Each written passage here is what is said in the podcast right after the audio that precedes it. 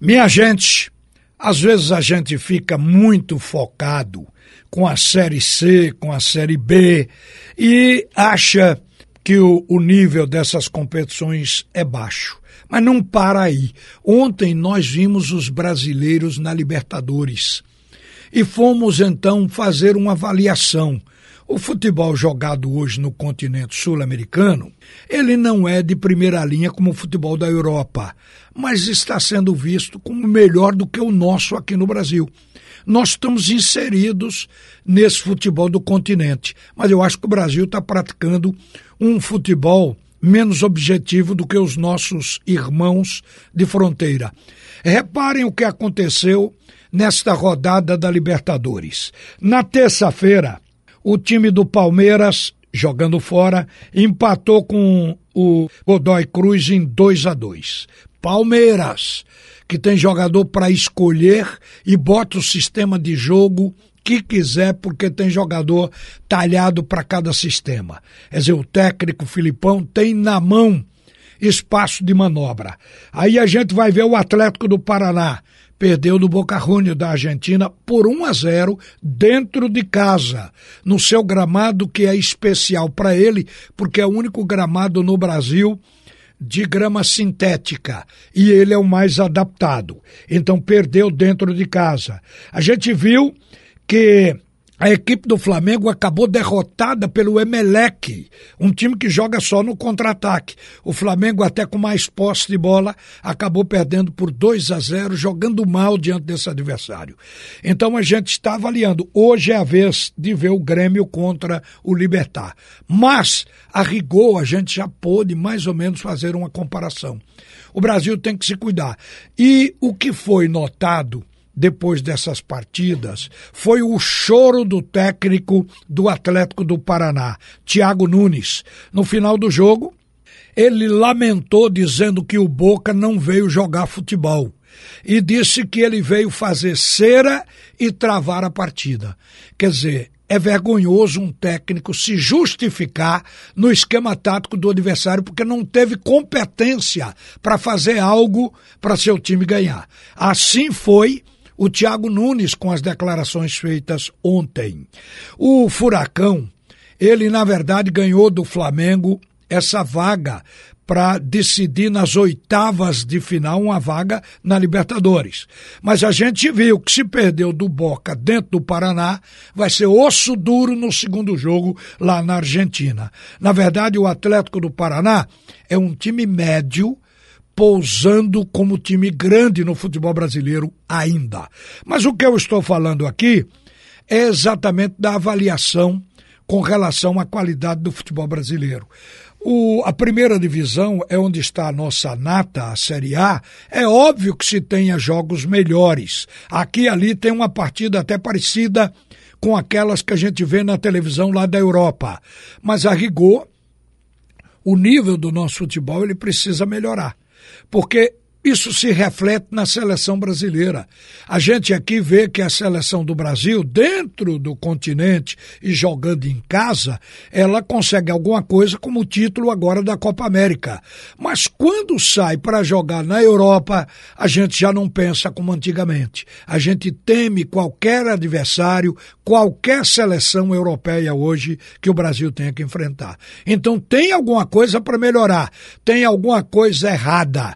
Conceitos que precisam mudar e nosso futebol para isso precisa evoluir. Mas vou conversar primeiro com Milton Bivar, presidente do Esporte Clube do Recife. Milton, bom dia e para início de conversa, a gente soube que o esporte preparou um dossiê para mostrar na CBF os erros de arbitragens e o nível em que a situação chegou a ponto do esporte botar a boca no trombone. E não se falou a respeito disso.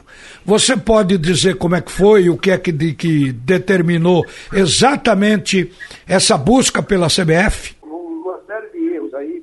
É, é, é, é inclusive em várias partidas, isso realmente nos preocupou. Nós tivemos que tomar algumas providências. É, a gente, é, nós somos sabedores da dificuldade hoje de termos bons dados na Série B. porque com o advento do VAR, o que é que aconteceu? Hoje, ao invés de ter um juiz escalado para um, um, jogo da Série A, você tem que escalar um juiz, ainda bota mais três ou quatro, me parece, só até três, fora os bandeirinhas, também para é, participarem do jogo, inclusive está lá na cabine é, atuando do VAR. E isso aí fez com que houvesse uma diminuição tremenda de, de, de oferta de, de árbitros. O que aconteceu? Tiveram que puxar árbitros de Série D, Série C, para apitar a Série B. É por isso que não só os clubes como os esporte estão sofrendo com mais arbitragem, é, como também alguns clubes da Série C. O Náutico mesmo também se queixa aí de, de, alguns, de algumas arbitragens. Então, tudo isso é preocupante que nós fizemos.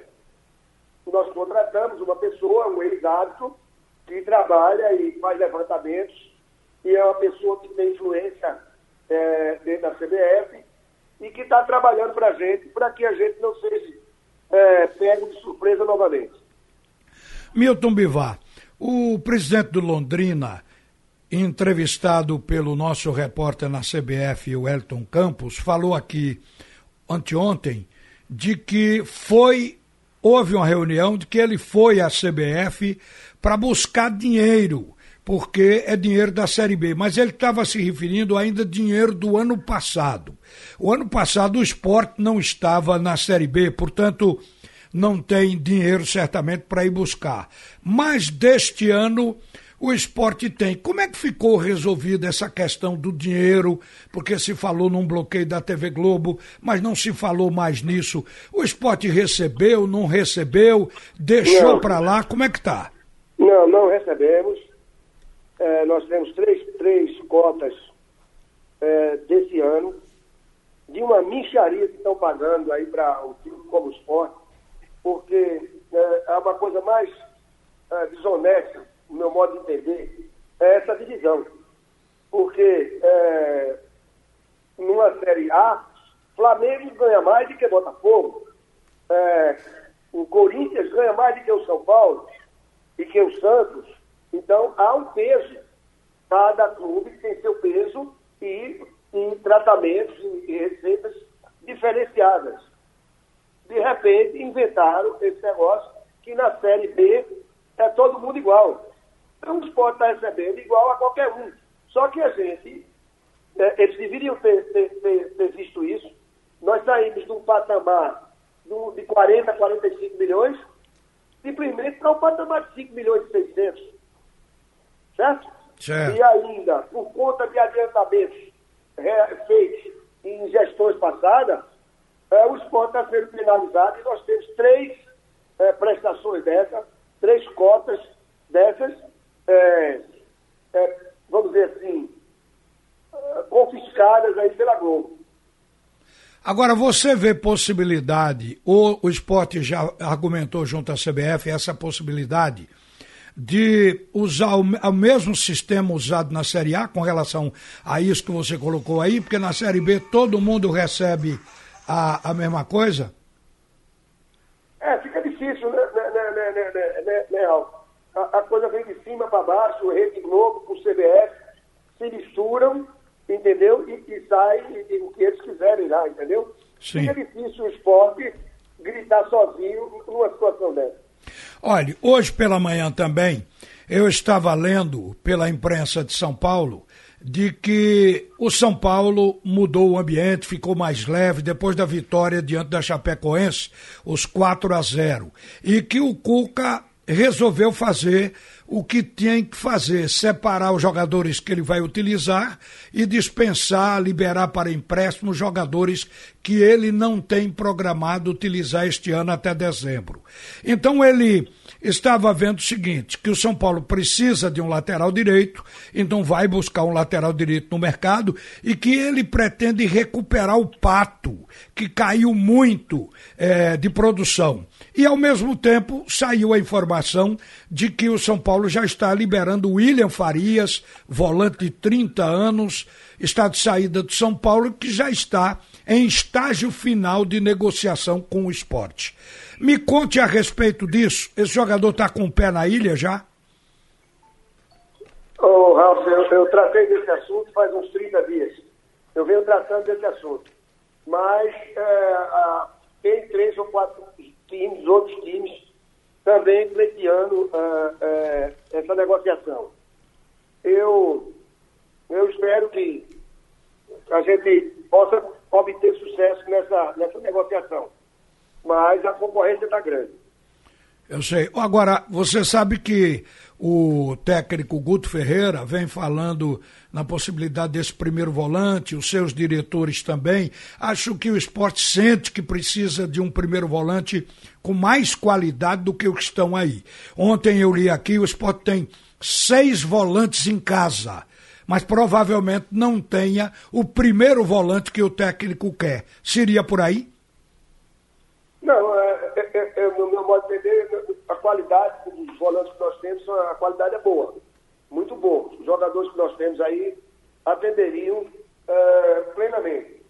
É, eu, eu, só que eu entendo é, que meio de campo, é, zagueiro central, goleiro, uma, uma, série de posições, duas, três ou quatro posições, que são fundamentais. Você ter jogador, como se diz na gíria, cascudo, entende?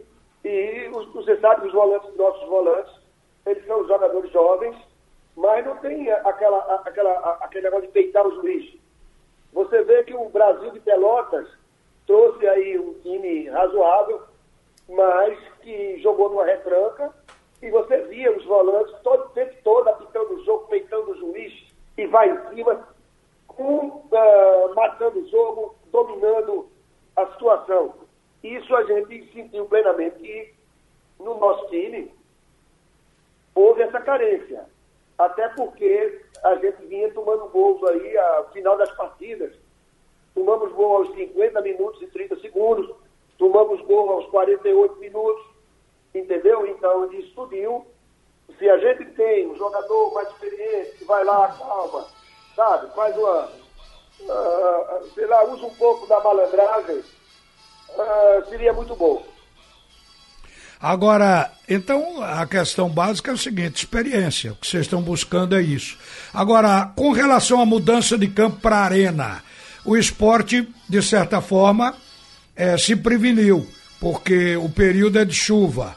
Teve aquele joga não joga na ilha e agora uma mudança já pré-programada. É, isso pode se tornar também uma constante do esporte, se quiser ser realmente um time de planejamento e prevenido, para que venha acontecer no inverno e outros anos. Ou seja, já ficar previsto, digamos, no período mais intenso, junho e julho, já levar seus jogos para a arena. Em termos de futuro, isso é possível? Não, sim, totalmente, até porque é, as condições hoje eh, do, do, bom relacionamento eh, com o, o, pessoal da Arena, eh, nos, nos, levou a, a, a, certamente a pensar dessa forma. Não tem a menor dúvida, Raul. Você está totalmente certo. Ô Milton, que, como foi a sua semana? Ah, foi uma semana é, é muito puxada aí, muita, é, algumas fofocas aí. Eu, tenho uma viagem programada aí com minha família aí que eu vou passar uns 10 dias, ou talvez uns 2, 12 dias fora, porque devo voltar para São Paulo, vou visitar meus netos. Então, uh, fala, não, Milton vai pedir licença, Milton vai isso, Milton, o presidente vai sair, vai deixar o clube acéfalo. De jeito nenhum, hoje o esporte é um clube bem estruturado, um clube organizado. Nós aqui, olha, é, é um movimento impressionante, pessoal trabalhando. Inclusive, Raul, que Nesse, daqui mais uns quatro ou cinco dias, eh, nós estaremos aí eh, prestando conta, fazendo uma apresentação do que ocorreu aqui no esporte nesses últimos seis meses, certo? De todo Sim. o nosso trabalho, de todos os departamentos, tá certo? Para que uh, o público em geral, o nosso torcedor, nosso associado, ele fique informado uh, do que está se fazendo, do trabalho que nós estamos realizando uh, eu posso dizer que vão ficar surpresos como que um clube quebrado, porque a realidade é essa, o esporte está quebrado. Não, não adianta tapar o sol com a peneira. O esporte, é se fosse uma empresa, estava falida. Não, não vai falir porque é um clube de futebol. Certo? Mas está quebrado. O esporte é um clube quebrado. Tamanha foi ah, os desmandos da, de gestões passadas com relação ah, ao nosso clube. Então você não sabe, você não acredita das coisas que vão chegando no dia a dia por aqui. É, é, é terrível, é terrível, mas olha, com o apoio que eu estou tendo da, do pessoal que trabalha, o meu vice-presidente, o meu assessor, olha, eu não posso falar da telefonista que passava aqui o dia todo o que fazer. Hoje não, é movimento, entrar e sair da porta da minha sala é aberta. Eu estou dando uma entrevista para você agora aqui, está todo mundo aqui ouvindo a conversa.